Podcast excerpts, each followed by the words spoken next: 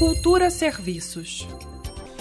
A chamada 2022 do Prêmio Ibermúsicas de Composição e Estreia de Obra está com inscrições abertas para intérpretes, conjuntos de câmara, orquestras, agrupamentos, corais e coros.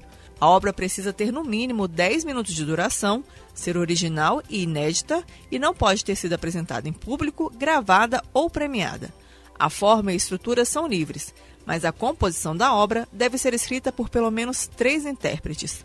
Cada país membro do Ibermúsicas terá um projeto selecionado que recebe 5 mil dólares americanos como premiação. O edital completo e as inscrições no prêmio Ibermúsicas de Composição e Estreia de Obra estão disponíveis até o dia 1 de outubro no site ibermusicas.org.